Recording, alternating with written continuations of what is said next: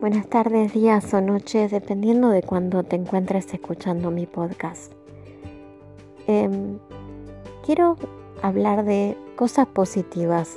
Me hago autocrítica, hago autocrítica directamente el mes además sobre mis últimos episodios.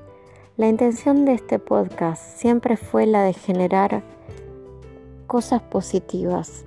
Sentí allá por el 2020 y todavía lo siento que las situaciones eran complejas, que daba lugar al desánimo y que era importante abrir un espacio que dé luz, que dé esperanza y que cuente un poquito de todo para que vean perspectivas desde magia blanca, religión, espiritualidad, historias de ángeles, experiencias cercanas a la muerte, terapias con animales, creaciones de actividades en favor de las personas desprotegidas o de mascotas o de distintos tipos de,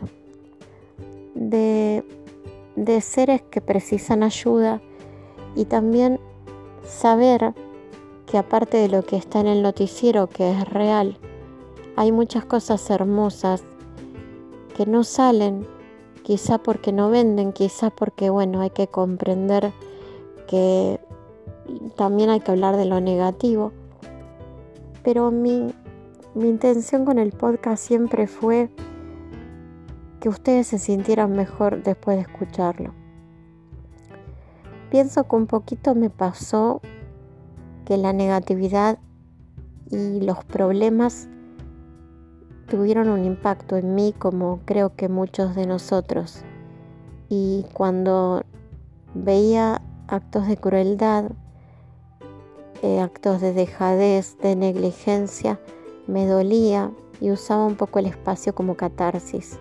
No que esté mal, porque también hay que hablar de las cosas malas, porque creo que es una forma de elevar conciencia, ¿no? Si nosotros no vemos los errores, nunca podemos aprender para no volverlos a repetir. Y también hay que hablar de lo malo. Pero me parece que me enfoqué mucho en lo negativo. En el chico de, del gato, en los políticos, en la gente que valora demasiado el dinero, en la crueldad hacia los animales, en la casa deportiva y en la matanza a, tantos seres y un poco me, me nuble. A ver, esas cosas existen y no es que voy a dejar de hablar de ellas. Pero también quiero hablar de todo lo que el mundo tiene bueno para ofrecerte, de todas las personas que hacen la diferencia. Eh, por ejemplo, desde mi lugar hice pequeñas donaciones a causas que me importaban, desde lo que yo puedo. Como te dije antes, no tengo un gran ingreso ni mucho menos, pero pensaba, no importa que hagas poquito, no importa que des un poquito, si todos diéramos un poquito, haríamos, a ver, para decirlo de, manera de metáforas, si todos pusiéramos una gota, crearíamos el mar. Así que todo acto de bondad vale. Todo acto de ayuda vale. Toda cosa que hagas en este mundo para dejarlo un poquito mejor, toda cosa altruista cuyo real fin es que otro ser esté mejor, sin motivos egoístas, vale y hace la diferencia. Me hace acordar a Mulan, ¿se acuerdan la película de Disney? Cuando él le dice, o no sé si es él o quién, pero dice, creo que es el emperador, que dice que un grano de arroz puede inclinar la balanza. Y yo creo que sí, pero aparte, el que inclinó la balanza era ese grano de arroz, por todo el arroz que también había abajo porque al fin y al cabo fue la sumatoria de todos esos granos lo que realmente inclinó la balanza. Y entonces pensé en eso, ¿no? Que está bien, el mundo es un, es un caos en muchos niveles. Está bien sentirse triste, pero no te dejes anclar ahí. No dejes que la bronca, la impotencia, el dolor quiten todo lo bueno que tenés, pero sobre todo no permitas que te quiten la esperanza. Cuando perdés la esperanza, perdés todas las ganas de seguir. Cuando crees que nada importa, perdiste una gran importante parte de vos mismo. Esa parte que tenías cuando eras chico, cuando eras chico, cuando pensabas que había un poquito de magia en el mundo. También vos sos la magia que hay en el mundo. También vos podés elegir ser un faro en la oscuridad de otros. Y no importa que tu acto sea muy pequeño.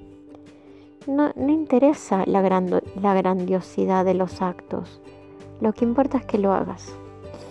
Y a veces pienso que Dios mira los actos que hacemos en soledad muchas veces, o esos actos que hacemos en silencio, no para decir, mira, ayudé a Mengano, o mira, mira qué bueno que soy, no, los actos, los actos que hacemos por la verdadera satisfacción de entender que alguien va a tener un día menos malo. Porque muchos, al haber vivido muchos días malos, sabemos lo que es. Y cuando desarrollamos empatía, conocemos la sensación y obviamente no queremos que otros la pasen. Y otra cosa de la que quería hablar, que también tiene que ver conmigo, es que a veces nos anclamos en el pasado, porque lo extrañamos muchísimo. Y como con esta pandemia puede ser posible que todavía más nos reconectemos con ese pasado perdido, el problema es este. Tanto añoramos lo que no tenemos que dejamos de ver la maravilla que tenemos todavía hoy al lado. Te doy un ejemplo. Yo extraño muchísimo a mi abuela, extraño mucho a una tía que yo le decía tía Poro, no era su nombre, pero era su apodo, que era una persona muy importante para mí. Extraño mi niñez cuando todo era tan simple. Extraño a mi perra. Por supuesto que extraño a mi perra, que murió el año pasado, pero no es solo a mi perra. Extraño a todos mis perros.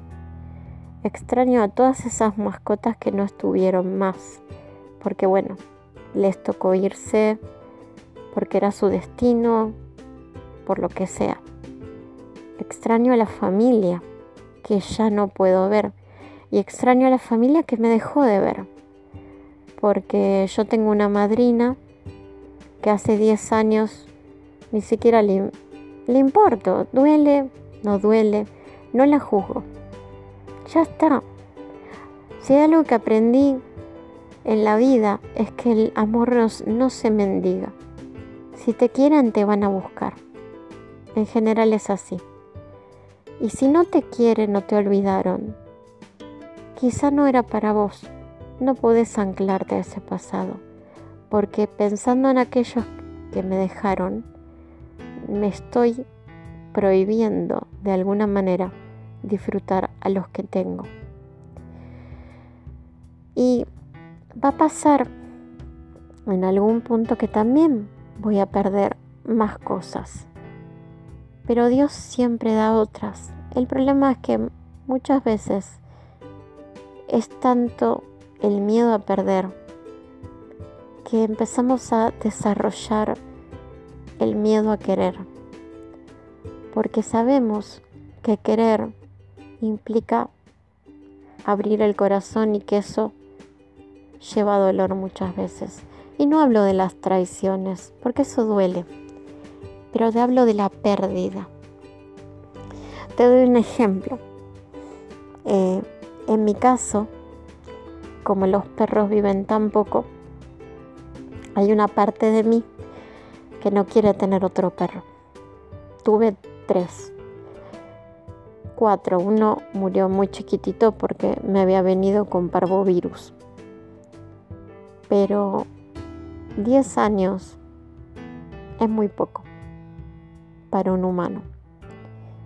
Y cada vez que perdes un perro, es demasiado fuerte lo que uno siente.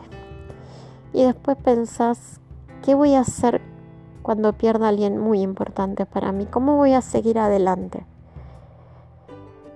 Entonces, en algún nivel, querías dejar de querer gente nueva porque si yo no quiero perder a nadie. Pero no es así. Mira, realmente es cierto eso que dice, es preferible haber amado y perdido que nunca haber amado. No hay nada peor que dejar que tu corazón se muera porque se queda quieto, porque no late por nadie más, porque quiere dejar de sentir, porque no quiere sufrir. No hay nada peor. La vida no vale la pena si no hay cariño. No, no vale la pena una vida de frialdad. Es mi opinión, como siempre digo. Hay gente que quizá, quizá lo único que necesita es lo material. O, o cree eso, no lo sé. No podría ser suficiente para mí.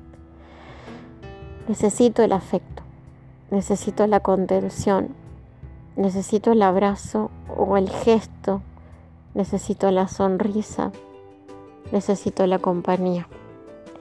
Y sobre todo necesito confiar y necesito disfrutar al que tengo al, al lado.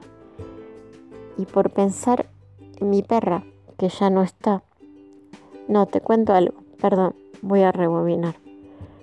Mi perra estaba bastante grande ya y yo, como les conté en uno de estos episodios, en uno de los primeros, había perdido una gatita que no es que se me murió, sino que se me perdió. Y obviamente sigo pensando en ella. No la volví a encontrar, pero pasó el tiempo y me pasé pensando en cielo. Y una vez esta perra mía, esta hermosa gorda, tuvo un sueño en, la que, en el cual le decía a Gaia, te tenés que ir y la abrazaba y le ponía una como una sábana en la cabeza que hacía como de velo. Y cuando me desperté me di cuenta de que me estaba perdiendo a Gaia porque solamente añoraba al cielo. Dos días después Gaia murió. Eh, sé que ella estuvo conmigo también después de esto de hecho, la vi en mi pieza estando despierta. Pero me perdí disfrutarla más por pensar en la gata que no tenía. Y así te pasa con todo. Cuando, por ejemplo, extrañas un pariente que ya no está y te perdés del que tenés al lado. Sí, yo sé que hay parientes que son parientes de nombre, pero una, que hay que dar una oportunidad, porque todos nos hemos equivocado. E, estoy hablando de gente común, ¿no? no estoy hablando de gente perversa, yo sé que siempre está la excepción.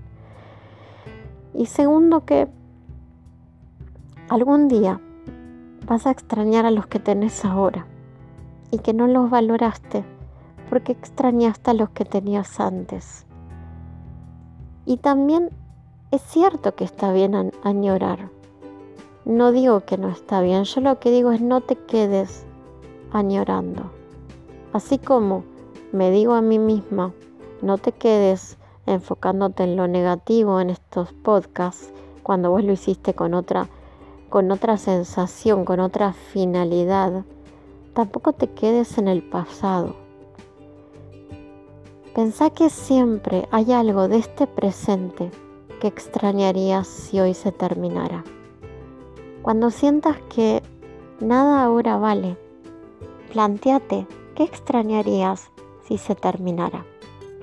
Y vas a ver que si sos sincero con vos mismo, te vas a dar cuenta que sí hay cosas que extrañarías. Disfruta a tus seres queridos, disfruta a tus mascotas, disfruta la compañía, disfruta los pequeños gestos cotidianos. Disfruta lo bueno también que la vida tiene. No todo es negro, no todo es malo, no todo es perverso. Y cuando tengas demasiado dolor y añoranza, pensá también que esos seres que no están, no te quisieran, de hecho no te quieren ver así, sino que quieren que vivas tu vida, porque acá hay una experiencia que, experimentar, valga la redundancia. Así que bueno, denle para adelante, sonrían, disfruten, amen, vivan, que para la muerte ya va a haber tiempo.